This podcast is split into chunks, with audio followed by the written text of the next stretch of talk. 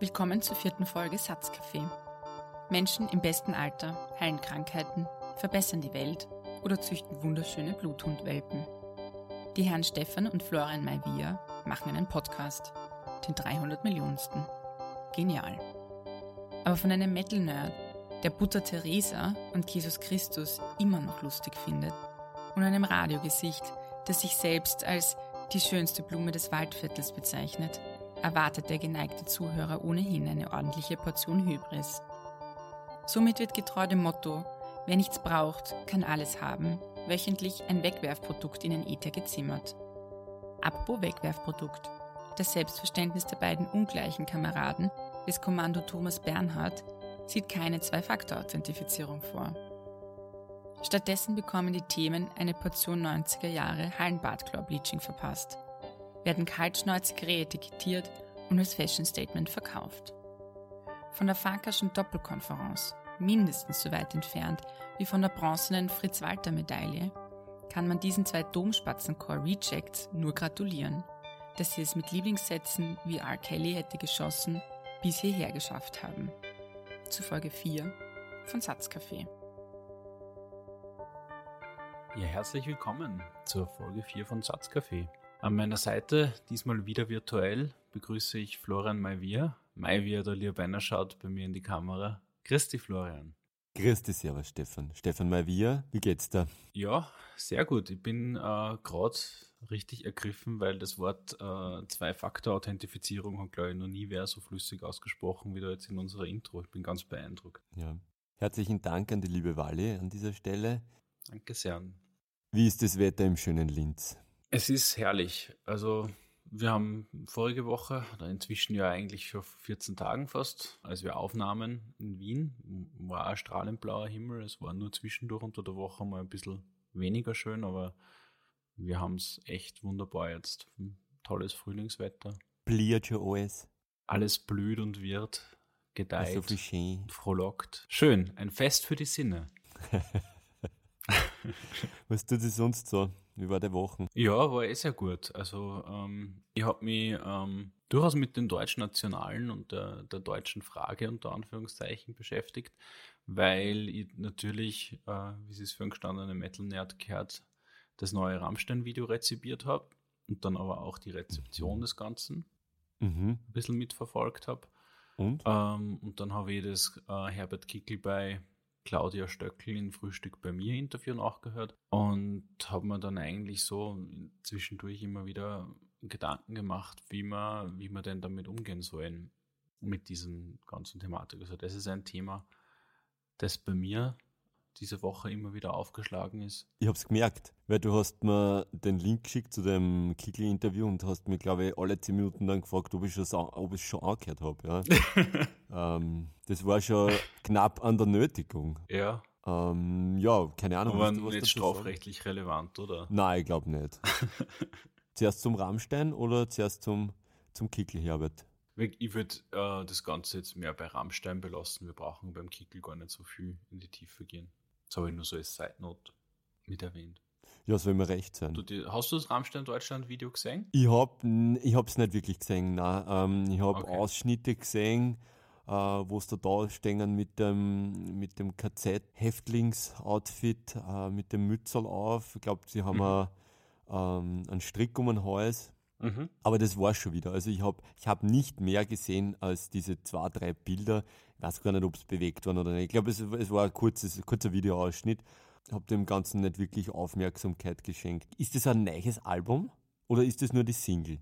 Ich glaube, es ist jetzt, also da muss ich zugeben, das weiß ich nicht. Ich denke aber, es ist der Vorbote eines neuen Albums. Es ist auf jeden Fall ein neues Lied, das eigentlich auch so ganz gut den, den Rammstein-Sound der späten 90er wiedergibt. Also von dem her hat das bei mir ganz gut connected.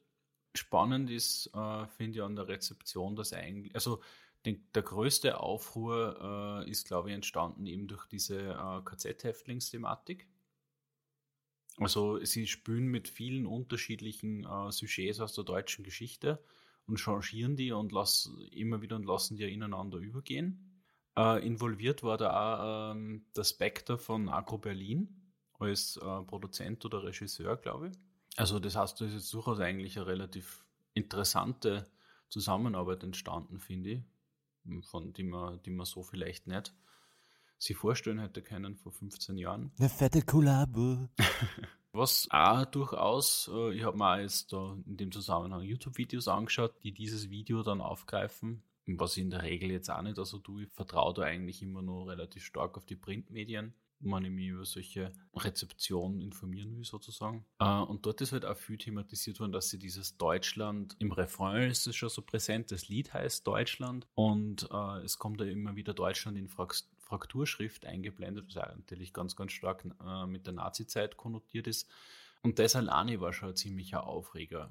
Und vom, von, auf der Aussagenebene im Lied geht es eigentlich darum, dass äh, Deutsch, das Verhältnis zu Deutschland so für die Person, ob das jetzt die, die, die Rammstein-Jungs sind oder nicht, aber für die, die sprechende Person im Lied ist das Verhältnis zu Deutschland extrem ambivalent und es geht so in die Richtung quasi, ich will dich lieben, kann es aber nicht, weil eben diese Ambivalenz da ist, weil gleichzeitig das das Gute und das Schlechte in, in so einer starken Dichotomie da sind, dass es äh, einfach nicht geht, Deutschland einfach nur zu lieben. Der weitere mhm. Aufreger ist, dass sie die Figur der Germania, das war mir so auch nicht bewusst, dass das durchaus so eine Sagen- bzw. Folklore-Figur war, die von einer äh, schwarzen Frau spielen haben lassen in unterschiedlichsten Szenarien. Also die begleitet halt sozusagen die Rammstein-Jungs in den verschiedenen geschichtlichen Settings immer wieder. Mhm, mhm, und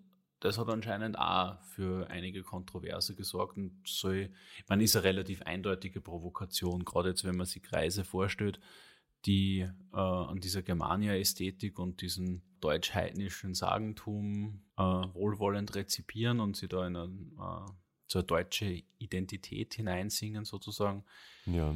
Ähm, für die ist das natürlich ein, totaler Affront, wenn das jetzt keine, eh, auch unter Anführungszeichen, ethnisch deutsche Figur ist. Ich habe im Prinzip auch eine Frage, die ich ganz spannend finde in dem Zusammenhang, die aber jetzt gar nicht so direkt mit dem Lied zusammenhängt und dann wieder doch. Wir haben ja in, in Österreich, was ich wirklich sehr befremdlich finde, eine Zeitung, die tatsächlich Österreich heißt.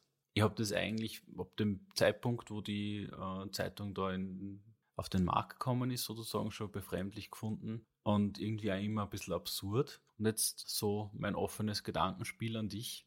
Wie werden das, wenn es in Deutschland eine Zeitung gäbe, die einfach nur Deutschland hieße?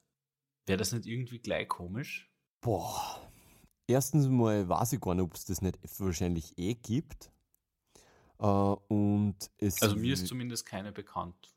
Kann man geschwind Google-Recherche noch machen, aber. Äh, wie das drum jetzt heißt, ob das heute Österreich oder Krone heißt. Bei der Krone finde ich den Namen okay. Die heute ist schon ein sehr pff, einfacher Name, super originell würde ich das einmal äh, nicht bezeichnen. Was kommt als nächstes? Zeitung. Also von Menschen, der den Rennbahn-Express äh, mit seinem Bruder rausgegeben hat in, in Jugendzeiten, hätte mir eigentlich mehr erwartet. Aber vielleicht ähm, war genau das sehr einfach gewählt, weil es auch ein sehr einfaches Boulevardmedium ist.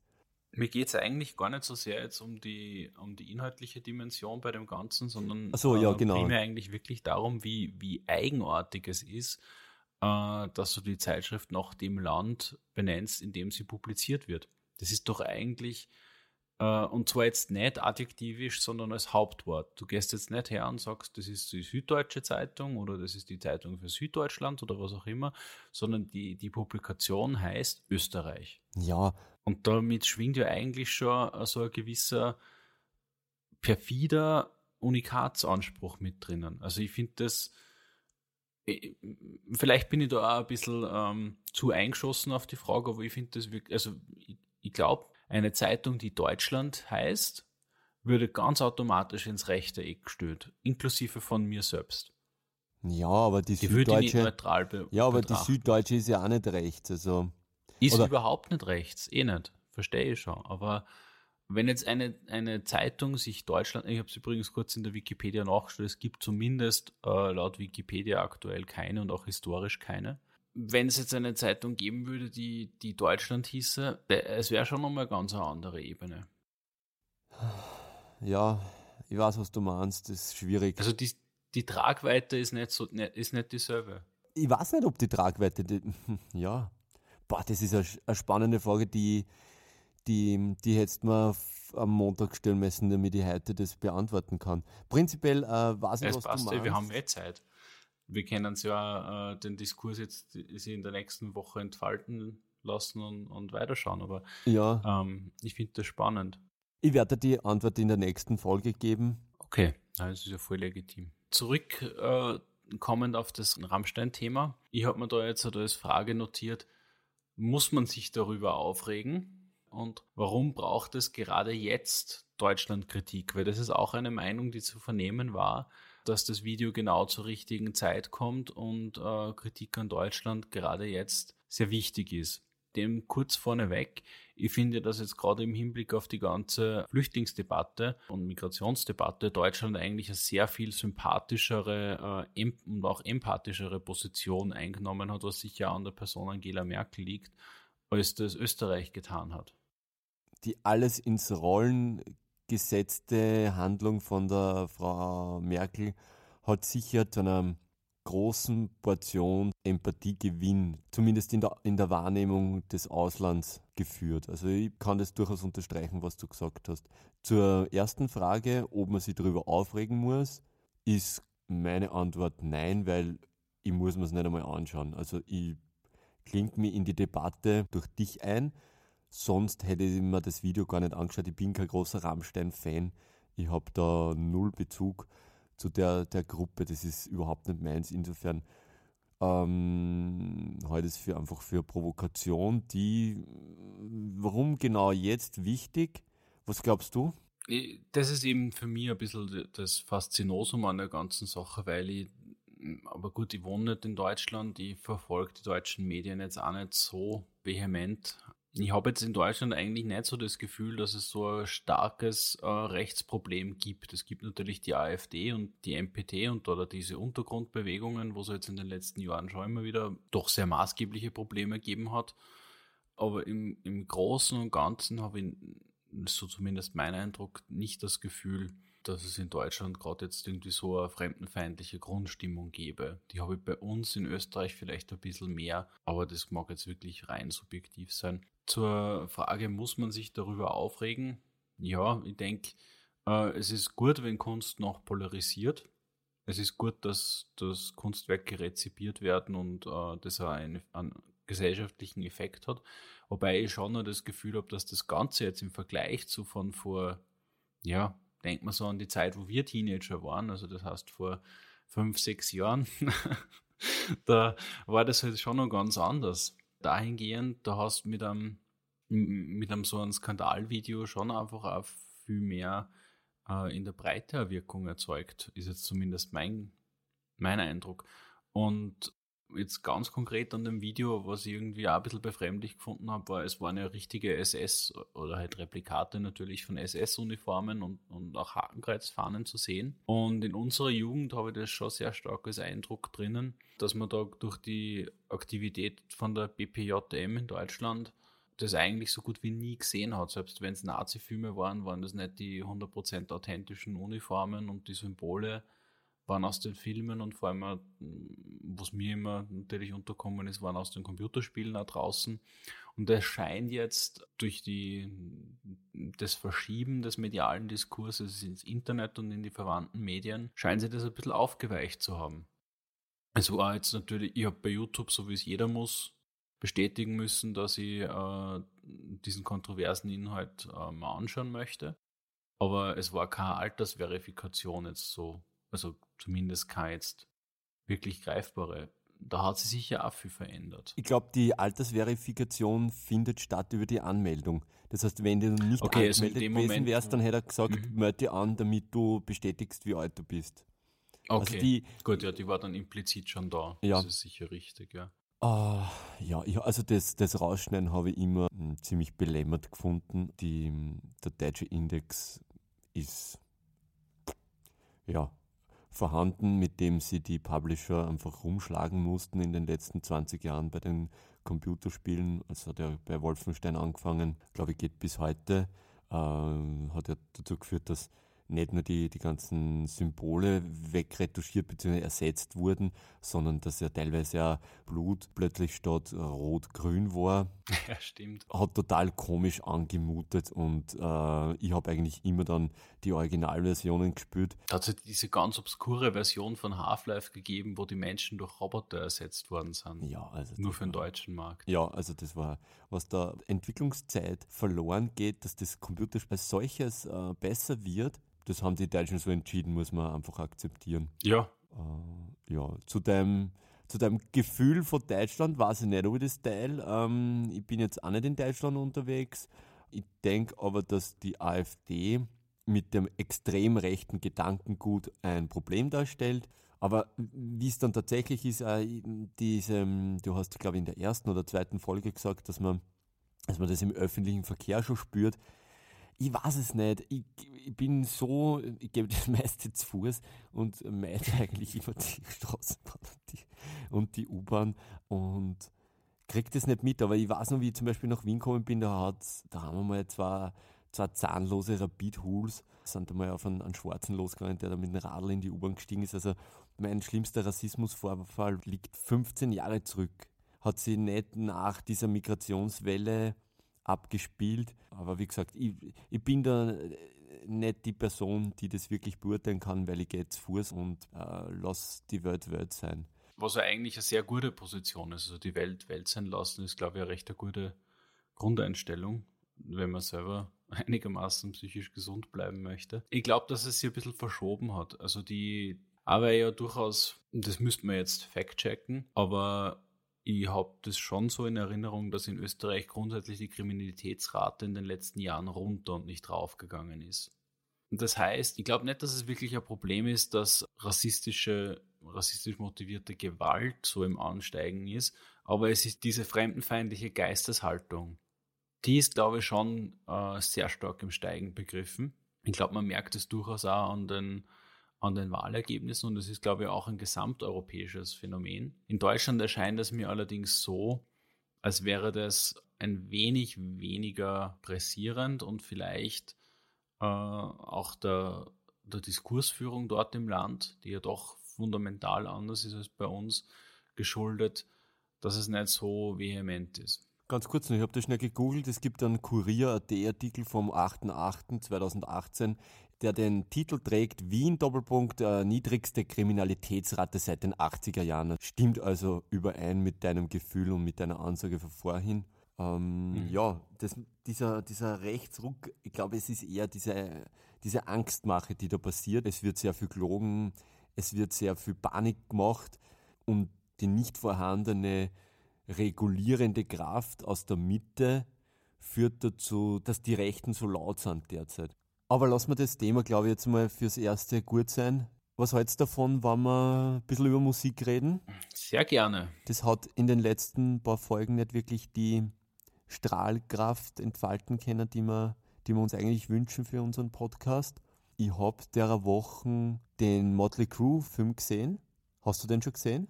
Na, aber bin super interessiert. Ist der jetzt aktuell im Kino? Der rennt auf Netflix. Kennen tut man vor allem den Tommy Lee Jones, den Ex-Mann von der. Tommy Lee heißt er.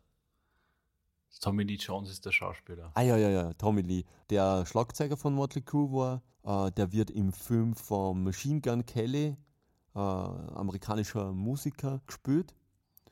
Und der Film ist ganz, ganz okay. Ähm, Motley Crue hat mich nie wirklich berührt und haben eigentlich auch eigentlich nur Scheißlieder. Insofern äh, habe ich denen irgendwie durch die Doku äh, die Möglichkeit gegeben, sie zu rehabilitieren, dass man, aber das waren einfach echt arge Typen, die durchaus sehr konzeptioniert die Show aufgezogen haben, die Kohle schneller ausgeben haben, als sie es verdient haben. Und Kennst du die Biografie? Die ist super witzig zum Lesen. Also große Empfehlung an der Stelle. Die Mötley Crew Biografie.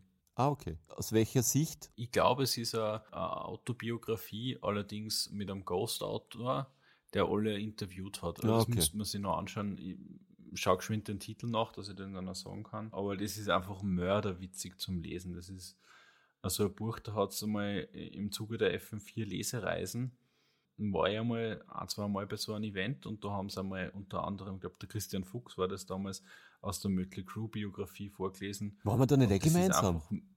Das war im Ostclub. Das kann eh sein, ja. Das war im das Ostclub unten sein, im, im, im Köller.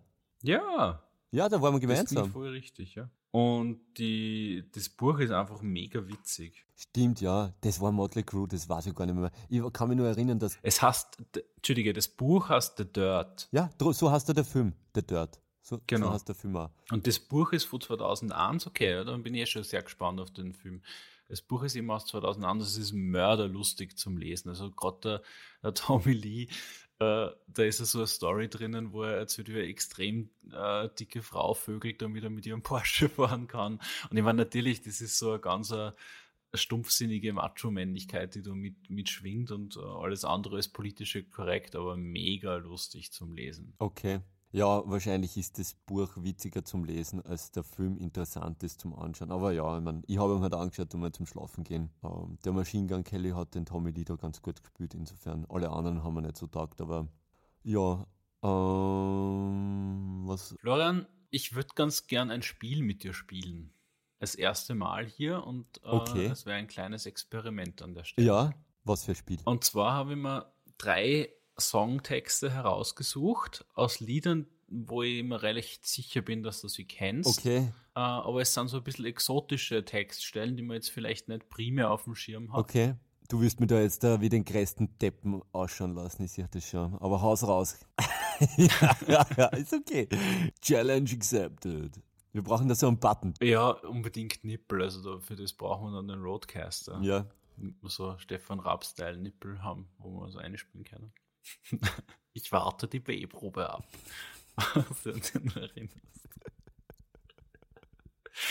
ja, ja. Ähm, die erste Textstelle ist Dinosaurs roaming the earth. Und zwar ist das der Refrain an der Stelle. Es wird immer und wieder gesungen. Ich weiß nicht wie oft, sicher 10, 15 Mal. Boah! Dinosaurs roaming the earth. Gib mir bitte ein Dings. Also äh, Rock- oder Poplied? Es ist ein Poplied. Würde ich eher sagen als ein Rocklied von einer britischen Band. Mando die, Diao? Äh, Nein, das sind Schweden, gell? Ähm, okay, ich löse es auf, weil ich glaube, es ist relativ schwer dann trotzdem. Es kommt auf Radiohead oh. uh, in dem Song Optimism auf der Kid A vor. Pff. Und zwar geht es in, in Optimism immer so darum, ähm, the best you can is good enough. Das ist so, so ein bisschen ein mellow, äh, trotzdem, wie soll ich sagen, eine Downbeat-Melodie, aber optimistischer Text, also hm, vielleicht auch leicht zynische Anwandlung hat. Und äh, die letzten paar Te äh, Momente vom Lied singt einfach nochmal Dinosaurs roaming the earth, so quasi als positiver Gedanke, hey, irgendwann schließt sich der Kreis und die Dinosaurier latschen wieder über uns drüber. Finde ich ja total coole Stöhnen. Song, den ich auch sehr gern habe. Okay, ja, war viel zu schwer. Bist du wahnsinnig. Ich hoffe, du, du hast da die nächsten zwei Textstellen ein bisschen leichter gehört. Keine Chance, dass ich das weiß. Also ich habe Radiohead, ähm, höre doch hin und wieder die, die Alben durch. Aber bitte um zweiten Text. Dir ist schon klar, dass ich das nächste Woche dann mit dir mache. Ja, du kannst das auch heute noch machen. Bist du wahnsinnig. Also, bin mir sicher, die fallen ein paar ein. Nein, ich werde mich da richtig auseinandersetzen damit. Bitte. Gut, die zweite, äh, da ist, glaube ich, die Chance wesentlich größer, dass du das kennst. Die zweite Stelle ist, uh, Despite all my rage, I'm still just a rat in a cage. Auch ein Refrain am Lied. Klickt das? Ja, pff, vielleicht der Bob Dylan. Na? Ah, aber äh, Singer-Songwriter oder wieder Band? Ist eine Band. Boah. Ja, Rage Against the Machine ist durch das Wort Rage natürlich, aber das kann ich, ich kann mich nicht erinnern, dass die das drinnen haben. Oh, bitte, na. Es ist ja, glaube ich, da durchaus eine gewisse geistige Verwandtschaft zu Rage Against the Machine da. Äh, es sind die Smashing Pumpkins. Smashing Pumpkins. Habe ich nie so wirklich gehört, ich bin nicht so der Punker. Okay, da habe ich die ein bisschen falsch, äh, habe ich vielleicht eine falsche Erinnerung gehabt. Da. Wie heißt das Lied? Ich habe mir schon gedacht, dass du mit dem Werk vertraut bist. Es heißt Bullet with Butterfly Wings. Okay. Super Opener. Äh, also, wenn man dann anspielen, du kennst das garantiert. Ich glaube, das ist unzählige Male in irgendwelche Trailer verwendet worden. Aber super coole Nummer. Gut, der, der dritte Text, da ist, glaube ich, die Chance sehr hoch, dass du ihn äh, gleich erratzt, weil da haben wir in, unter der Woche einmal drüber geredet.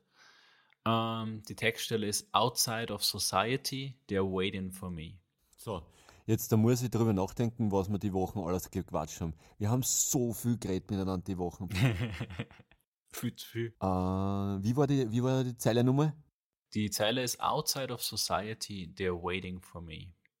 Das ist der Manson, das ist original von der Patti Smith, uh, Rock'n'Roll Nigger. Ja, voll gut. Genau. Yay! Das bringt mich sofort zur richtig coolen Doku der Defiant Ones. Ja, die haben wir uns äh, beide angeschaut. Ich möchte da, bevor wir in dieses Thema tauchen, äh, Defiant Ones mir total wichtig. Ich möchte gerne ein bisschen ausbreiten noch. Ganz kurze äh, Laudatio zu Patti Smith sozusagen. Okay, okay. Ganz große Künstlerin in meinen Augen. Äh, ich habe ja. sie jetzt über die letzten Wochen äh, mir ein bisschen mehr wieder mit ihr beschäftigt. Ich finde Rock'n'Roll Nigger, es ist natürlich eine schwierige Nummer, weil äh, damals schon sehr verrucht. Äh, in diesen unseren Tagen äh, PC-mäßig geht es eigentlich gar nicht mehr, mehr. Du hast es ja vorher schon erwähnt, auch ganz grandios gecovert vom Marilyn Manson natürlich. Und insofern eine total spannende Nummer, weil es, finde ich, wirklich so was anarchisch-punkisches an, an, an sich hat. Und dieses, alleine schon, dass sie da Nigger, Nigger, Nigger schreit, das ist, äh, ja, so, ich glaube, man kann das auch, das Lied ist ja, glaube ich, in den 70er Jahren erschienen, ich glaube 72 oder so, müssten wir kurz reinschauen, Sekunde, 78. Also in, im 78er Jahr auch wo die, die ganze Rassenthematik in den USA nur weit, weit weniger differenziert betrachtet worden ist. Ähm, ganz ein massives, ja, wie soll ich sagen, Aufrütteln und also dieses, wie es textuell vorkommt in diesem Lied, dieses die gesamte Künstlerszene, also eigentlich, sie, sie erwähnten Jackson Pollock, sie erwähnten Jimi Hendrix, sie erwähnen sich selbst äh, und quasi jeder Kunsttreibender ist in Wahrheit ein, ein Nigger, wenn man Nigger in dem Sinne ver, versteht, dass es jemand ist, der außerhalb der Gesellschaft steht und in der Gesellschaft einfach keinen Platz hat. Und das ist, finde ich, ein ganz, ganz wichtiger Gedanke in dem, in dem Lied. Und der auch mit der Härte und äh, also musikalischen Härte und äh, diesem Aufruhr sozusagen in der, in der Wortwahl durchaus seinen Platz hat. Die Manson-Version ist voll spannend, weil es, äh, ich finde, das in einer gewissen geistigen Verwandtschaft weiterträgt, äh, diesen Gedanken, dieses Sujet, das da inne wohnt, musikalisch eigentlich ganz anders ist. Und ja, total, also total spannend zum Anhören. Ja, und Patti Smith, also wer sie nicht kennt oder nicht mehr, mehr so in Erinnerung hat, würde ich ganz dringend äh, empfehlen, Sie die, die Performance von ihr zur Nobelpreisverleihung für Bob Dylan, 2016 war das, anzuschauen. Äh, hat damals ja eh dann in den Medien die Runde gemacht. Sie hat, sie, sie hat nämlich von einem Moment auf den anderen den Text vergessen. Und dieser Moment, wo sie da so innehält, fast ehrfürchtig in die Kamera sagt, äh, sie entschuldigt, dass da jetzt einfach den Text vergessen hat und äh, ob man bitte einfach nochmal startet, der ist einfach irrsinnig schön. Also für mich äh, in, in seiner Ehrlichkeit und seiner Authentizität äh, ganz ein wunderbarer ähm, Moment. Und es gibt dann auch noch, das ist auch sehr sehenswert, auf YouTube zu finden, wir werden es verlinken, äh, einen Besuch, wo sie in einer Talkshow, in einer äh, schwedisch-norwegischen Talkshow zu Gast war und über genau diesen Moment gesprochen hat und dann ihm auch erzählt hat, dass sie so irrsinnig viel Zuspruch äh, bekommen hat, direkt nach dem Event und auch im Nachgang von Menschen, denen, die das einfach wahnsinnig berührt hat, dass sie da so, so offen auch diese Vulnerabilität zugelassen hat und einfach auch gesagt hat, ja, das ist halt jetzt passiert und sie muss halt da jetzt nicht, äh, nicht starten und, und sie, also sie löst in der Talkshow, ich kann das eh, will gar nicht zu viel darüber ergießen, aber ich finde, sie löst das auch wirklich sehr schön auf, wie sie halt dann doch nervös war, beziehungsweise wie ihr das halt einfach passiert ist in diesem Setting, obwohl sie ja so eine gestandene Performerin ist. Ja, irrsinnig cool. Ja, und äh, gibt uns auch die Überleitung, weil äh, Because the Night, mhm. einer ihrer ganz großen Songs, der erste große Hit, kommt ja sehr wesentlich vor in Defiant Ones. Vielleicht ganz kurz noch vorneweg. Die Doku The Defiant Ones auf Netflix behandelt die Freundschaft zwischen Dr. Dre und äh, Jimmy Iovine, die äh, für sich genommen total prägende Persönlichkeiten in der Musikszene sind und waren auch zu unterschiedlichen Zeiten und die dann auch begonnen haben, zusammenzuarbeiten. Das stimmt. Das ist mit Abstand die bisher beste Musikdoku, die ich gesehen habe, weil es so lang ist. Es sind, glaube ich, viermal eine Stunde. Es gibt wirklich ganz feine Musikdokus auf Netflix derzeit. Die Foo Fighters haben wir nicht draußen. Es gibt eine Doku über The Grateful Dead. Es gibt wirklich, ah, die, dann gibt es diese Whitney Houston-Doku, die dann einfach ins siebte Untergeschoss runterzahlt, emotional ganz schlimm, aber ich glaube, es gibt zwei, eine davon habe ich gesehen. Pff, ziemlich zart. Ähm, da gibt es dann nur eine deutsche Hip-Hop-Doku.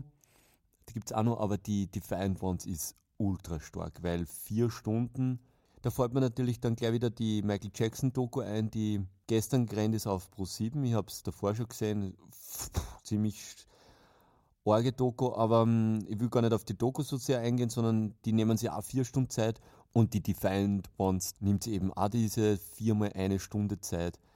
Die letzte Dreiviertelstunde ist eher so eine komische Werbesendung für Beats und, und vor allem Apple Music. Also das war dann eher bizarr und im Vergleich zu den anderen dreieinhalb Stunden oder drei Stunden, 15 Minuten äh, sehr schwach, aber mir hat es voll taugt. Ich weiß nicht, ich glaube dir eher, oder? Ich habe die Doku total super gefunden. Äh, ich kann da auch nur zustimmen. Also wir haben das eher an der letzten oder vorletzten Folge auch schon besprochen. Ich finde dieses Vier-Stunden-Format für Dokus wirklich super, weil man sie tief in ein Thema reinergießen kann. Und gerade bei den beiden, die ja so unterschiedliche, äh, aus so unterschiedlichen Umfeldern entstammen und trotzdem irgendwie eine Parallelität in ihrem Weg haben, hat das super gut passt. Also ist vielleicht sogar die beste, der beste Dokumentarfilm, den ich überhaupt gesehen habe bis jetzt. Also ich habe es irrsinnig gut gefunden. Ja. Habe es mir seither auch schon wieder angeschaut. Also ist richtig gut. Ja. Also die zwei Typen ergänzen sich so gut. Der, der Manager vom Eminem sagt es so gut. Der Jimmy Iovine ist der Typ, der tausende Ideen am, am Konferenztisch abfeuert und der Dr. Dre hat dann diesen Bullshit-Detektor, der dann diese tausende Ideen einfach durch sein Fütter äh, durchlaufen lässt und ein, zwei geniale Ideen äh, schaffen es äh, durch den Filter und die, die funktionieren dann auch und deswegen sind die zwar so so großartig, der, der Jimmy Iovine sagt es dann bei seinem Geburtstag, glaube beim 50. Geburtstag sagt das dann eh, ähm, dass der Dre ähm, seit Jahren oder seit Jahrzehnten ähm, ausschauen lässt, wie wenn er fucking Genius war, aber ja, wie gesagt, ähm, es ist eben der Dre, der, der da die, der da der, der Genius zu sein scheint. Aber der Jimmy Iovine ist natürlich auch mit allen Wassern gewaschen. Ähm, weiß nicht, ob du eine Lieblingsstelle hast bei der Doku. Eine von meinen Lieblingsstellen ist die Herauslösung vom, äh, von Nine Inch Nails ja. aus deren anderen Vertrag. Und die zweite Lieblingsstelle ist die, wo es Interscope zurückkaufen, gemeinsam mit Atlantic von Warner. Und das ist einfach so ein, so Big Fuck you an, an die ganze Musikindustrie, an, an Time Warner, die da diesen Merger haben. Und also das ist, das, die Doku ist so gut gemacht, ich liebe sie. Die Stelle mit, äh, mit dem Vertrag zu Nein stellst, das war ja die, mit, die du mir damals erzählt hast, dass ich die Doku noch nicht gekannt habe und du mir darauf hingewiesen hast. Dieser Moment, wo äh, also Jimmy Iovine zum Kontext hat ja äh, unter extremen Mühen Nine Schnells dann noch zu Interscope gebracht, wo er halt wirklich ein Jahr lang jeden Tag mit dem Typen von, was war der, das Label was, von TNT, telefoniert hat, bis der halt dann gesagt hat, ja passt, äh, wir seien da den Trent Reznor und Nine Schnells rüber. Und äh, in der Frage darauf, wie, wie hat der das geschafft, äh, ist die Antwort kurz und einfach Empathy. Das war das, ich erinnere mich nur, als du mir das erzählt hast, und das hat mit mir irrsinnig connected. Eine Lieblingsstelle von mir ist, die ist relativ früh im Film, und da wird auch, und da schließt sich der Kreis zu Patti Smith wieder, auch verhandelt, dass der Jimmy Iovine der war, der die zündende Idee gehabt hat, dass er diesen Song Because the Night den der Bruce Springsteen gehabt hat und irgendwie nicht auf die Reihe gekriegt hat, dass der gut klingt bei ihm und äh, er hat irgendwie zu dem Zeitpunkt einfach nicht gepasst. Und das war B-Seiten, beziehungsweise überhaupt gescrapped von dem Album. Und Jimmy Iovine ist hergegangen und hat den der Patti Smith gegeben und gesagt, du machst einen Hit draus. Und Patti Smith hat, erzählt er dann eigentlich auch recht gut, wie es die Kassetten liegen hat lassen, weil Künstler, das kann ich sehr gut nachvollziehen, eins überhaupt nicht mögen. Das, wenn einer sagt, hey, das ist ein Song, der wer anderer geschrieben hat, der wird voll gut für die passen. Das ist erst so, hm, ja, danke, ich halte es einmal auf meiner unsichtbaren Schreibmaschine fest. und sie lässt die, die Kassetten liegen auf ihrem Nachttisch und wartet darauf, dass äh, ihr Mann sie meldet und wartet und wartet. Und dann horcht sie es halt doch einmal an und dann ruft er an und dann hat sie aber in der Zwischenzeit schon die perfekte Textzeile, um äh, dieses Lied abzuschließen. Ist auch wieder so eine Story, kann man dann fragen, hat sie das genauso zugetragen. Ich finde es aber extrem schön und äh, wahnsinnig toll. Und der Song Because the Night, gesungen von der Patti Smith, ist, finde ich, ein ganz, ganz toller, also ist eigentlich nicht, für mich gar kein typischer Popsong eigentlich, auch wenn er so erfolgreich war, ist ganz, ganz tolles Stück Kunst. Finde ich großartig. Ja, ich glaube, die Story durchaus. Das ist genau der Moment, in dem du dann verletzlich bist und dann diese Emotionen dann einfach zu Papier bringen kannst, wann du eben dieses Talent hast. Also ich glaube, das ist durchaus äh, möglich, dass das so passiert ist. Also ich habe mir auf jeden Fall für mich eh schon entschieden, das als Wahrheit anzunehmen. und jetzt im Nachhinein rauskommen, so hat alles irgendwie am Papier geschrieben, ist mir eigentlich auch wurscht. Der hat ja das dann ein zweites Mal auch noch gemacht mit dem äh, Tom Petty und der Stevie Nicks. Da hat er Tom Petty Lied genommen und hat es dann der Stevie Nicks gegeben auf ihren ersten Solo-Album. Oder? Das war das erste Album. Und das funktioniert. Und da siehst du einfach, wie genial dieser Jimmy Iovine ist. Ja? Der hört da Sachen außer und ja, when he, he's doing it, dann hört er da eher so einen mhm. Blues-Song und wenn es aber die Stevie Nicks macht, dann, ist, dann hört er das als Popnummer und das war ein ja, sehr, sehr erfolgreiches Album. Also das ist so genial.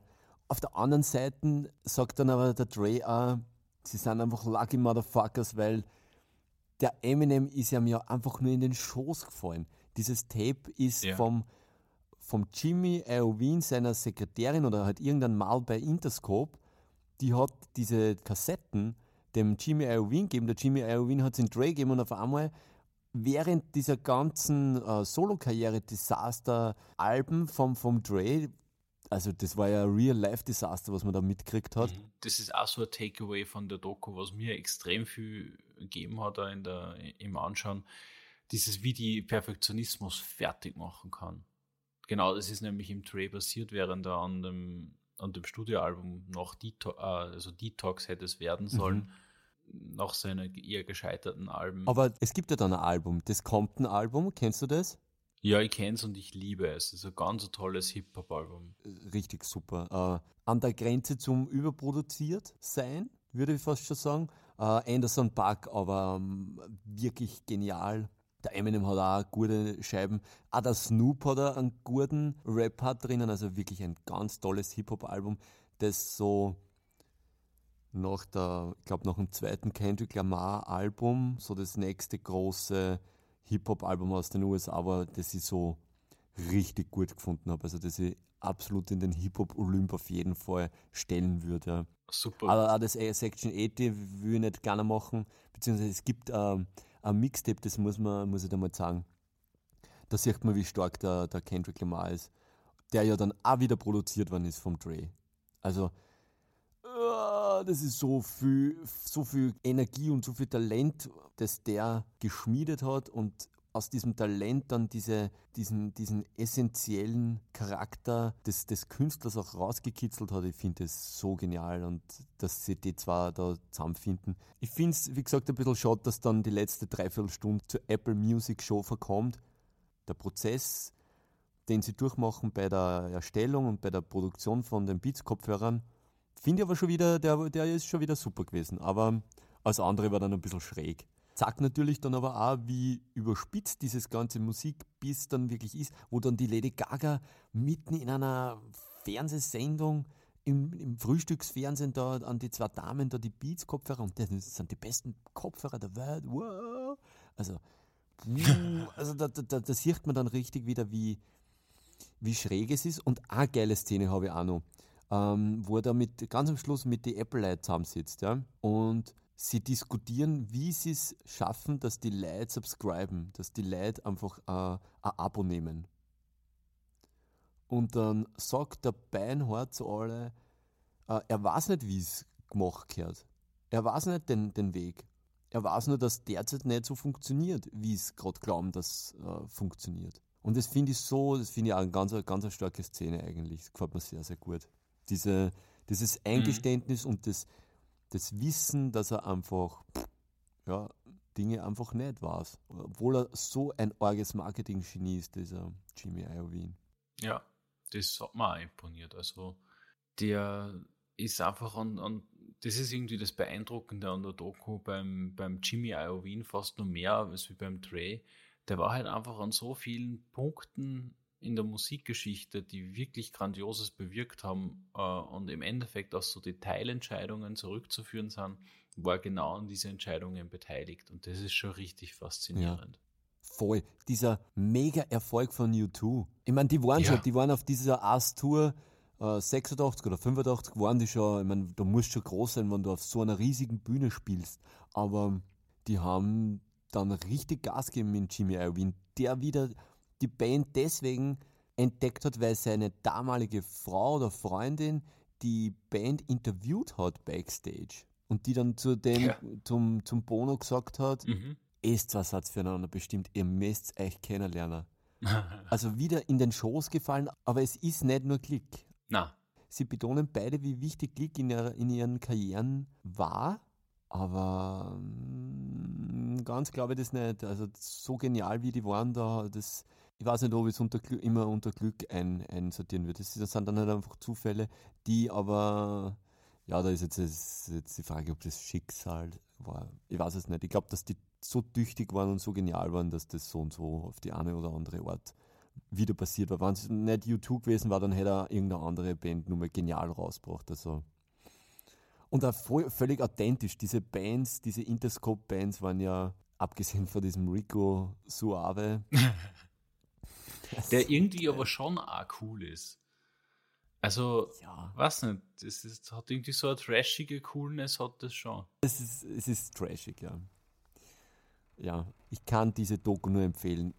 Ich finde, wenn man sich ein bisschen mit Musik äh, auseinandersetzt, dann sollte man die gesehen haben oder kann, kann man sie gesehen haben, weil es einfach einen extremen Informationsgewinn für den Zuschauer darstellt. Genauso wie die, ähm, die Sound City Doku, die du aber noch nicht gesehen hast. Ich glaube, wir, wir sollten. Das ist sozusagen die Hausübung fürs nächste ja, Mal. Ähm, da gibt es nämlich auch dann, weiß nicht, ob du die Foo Fighters Doku gesehen hast. Ich würde empfehlen, zuerst die Foo Fighters Doku und dann die Sound City Doku zu schauen, weil es auch chronologisch so passiert ist. Also merke, Stefan, Hausaufgaben. Mhm. Back and Forth, Foo Fighters Doku. Genau so heißt die Doku. Und Sound City. Und Sound City, genau. Meine Hausaufgabe wird sein, zwar richtig schwere Rocksongs zu finden, die du theoretisch aber kennen könntest. und an Gimme, so wie du den mir gegeben hast mit der Patti Smith. Ja. Da bin ich schon gespannt, was du hast. Ich finde das Spiel ganz lustig. Wir brauchen einen Jingle dafür und eventuell Gäste, mit denen wir das spielen können, aber es war schon lustig. Ja. Was sagst du zum, zur letzten Woche, zu unserem ersten Gast? Wie hat er das taugt? Ja, also ganz tolle Performance von Michi. Danke nochmal an der Stelle, dass er äh, sie dafür hergegeben hat. Hm. Wir, haben irrsinnig viel gelernt. Ich glaube, das ist das Wichtigste. Wir haben, ähm, also gerade du hast dich da dann ziemlich eingehängt und die äh, wesentliche Infos zusammentragen, wie wir unsere Mics besser äh, konfigurieren müssen. Wir werden, wir haben da mit drei unterschiedlichen Aufnahmegeräten gearbeitet, was wir so auch nicht mehr machen werden. Da waren einfach viele Dinge dabei, die richtige Learnings waren. Mhm. Wir werden ähm, das Gastsystem jetzt einmal zumindest vorübergehend nicht mehr, mehr so heftig treiben. Also gerade ich war da eigentlich immer ziemlich dogmatisch und habe gesagt, das muss mit Gästen funktionieren. Wir haben aber beide irgendwie auch gelernt, äh, man muss als Redner und äh, in der Gesprächsführung einfach so viel mehr mitbringen, als wir das zum gegenwärtigen Zeitpunkt tun, dass das wirklich gut funktioniert. Also geben wir uns einfach nur ein paar Folgen, wo wir einander durchs Gespräch führen und dann äh, weiten wir das wieder auf Gäste aus. Also ich bin sehr überzeugt nach wie vor davon, dass das Format mit den Gästen ein, ein spannendes Format ist äh, und ich finde, dass der Michi eh schon mal richtig super geliefert hat. Und ja, wir werden, wir werden das schaffen. Wo wir uns nicht einig wären, ist, ob wir äh, wen der politisch eher dem rechten Spektrum zuzuordnen ist, einmal in die Sendung holen werden und genau das, wofür ich plädiere, dass man mit diesen Leuten einen offenen Diskurs anspricht und einer wirklich zuhört. Äh, ob wir uns die Übung geben werden, wird die Zeit zeigen, ob ich die davon überzeugen kann. Es ist was, was ich nicht gern machen möchte.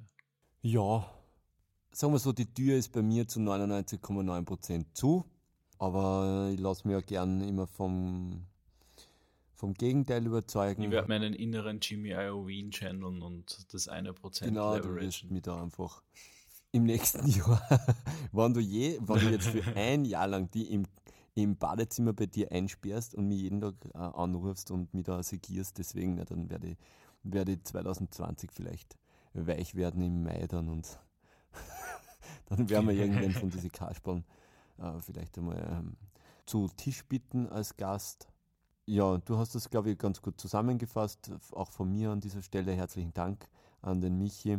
Ich glaube, er war der perfekte erste Gast für uns, weil er auch der Bruder war.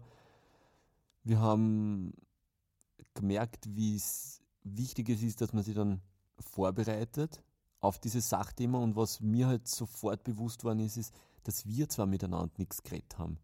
Wir waren in dem Sachthema drin und haben es aber auch nicht geschafft, beziehungsweise es war dann auch die Zeit nicht da, weil sonst würde es drum einfach drei Stunden dauern. Es war die Zeit nicht da, dass, dass man dann in die, auf die, auf die ins Philosophieren kommt und dass man dann auf die Musik eingeht, viel mehr auf die Musik eingeht. Also es war, es ist ganz ein anderes Feeling, wenn du einen, einen Dritten da hast und dass du den abholst, dass der sie dann fallen lässt. Das ist schon schwer gewesen mit den Brüdern. Ich glaube, dass es nur viel schwieriger wird mit einem fremden Gast. Aber ich glaube, dass das eine ganz eine coole Übung sein wird in Zukunft, wenn wir zwar mal unser, unsere Doppelkonferenz einmal so richtig tight haben, dann können wir da, glaube ich, den Gast ganz anders angreifen und mit ihm richtig Schlitten fahren. in unsere Welt ziehen, unsere Meta-Ebene bewegen. Genau, du hast das ja eingangs gesagt, in unsere Freakshow holen. Ja. Äh, noch eine kurze, kurze Info zum Podcast äh, an sich. Wir sind jetzt auf iTunes gelistet, also klickt euch einfach rein, wir lassen nur immer den Soundcloud-Link, obwohl ich glaube, da gibt es nicht so viele Klicks. Schaut auf der Webseite vorbei. Wir stellen immer die Links, eh schon seit Folge 1, immer drauf via ein Twitter-Tweet. Stalkt uns auf Instagram. Ja, genau, uh, Instagram sagen wir auch. Wir haben scharfe drei Bilder jetzt da. Bald schon vier wahrscheinlich. Ja, wir werden vielleicht jetzt, uh, also für die Promo, für, die, für die Folgen werden wir nur ein viertes draufgeben und ein paar Stories.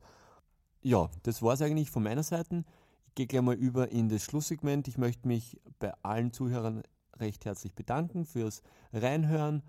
Ist ja nicht selbstverständlich, dass man da bei uns reinhört. Wir sind ja doch eher zwar Idioten. Aus der Belanglosigkeit nicht zu errettende Problembären.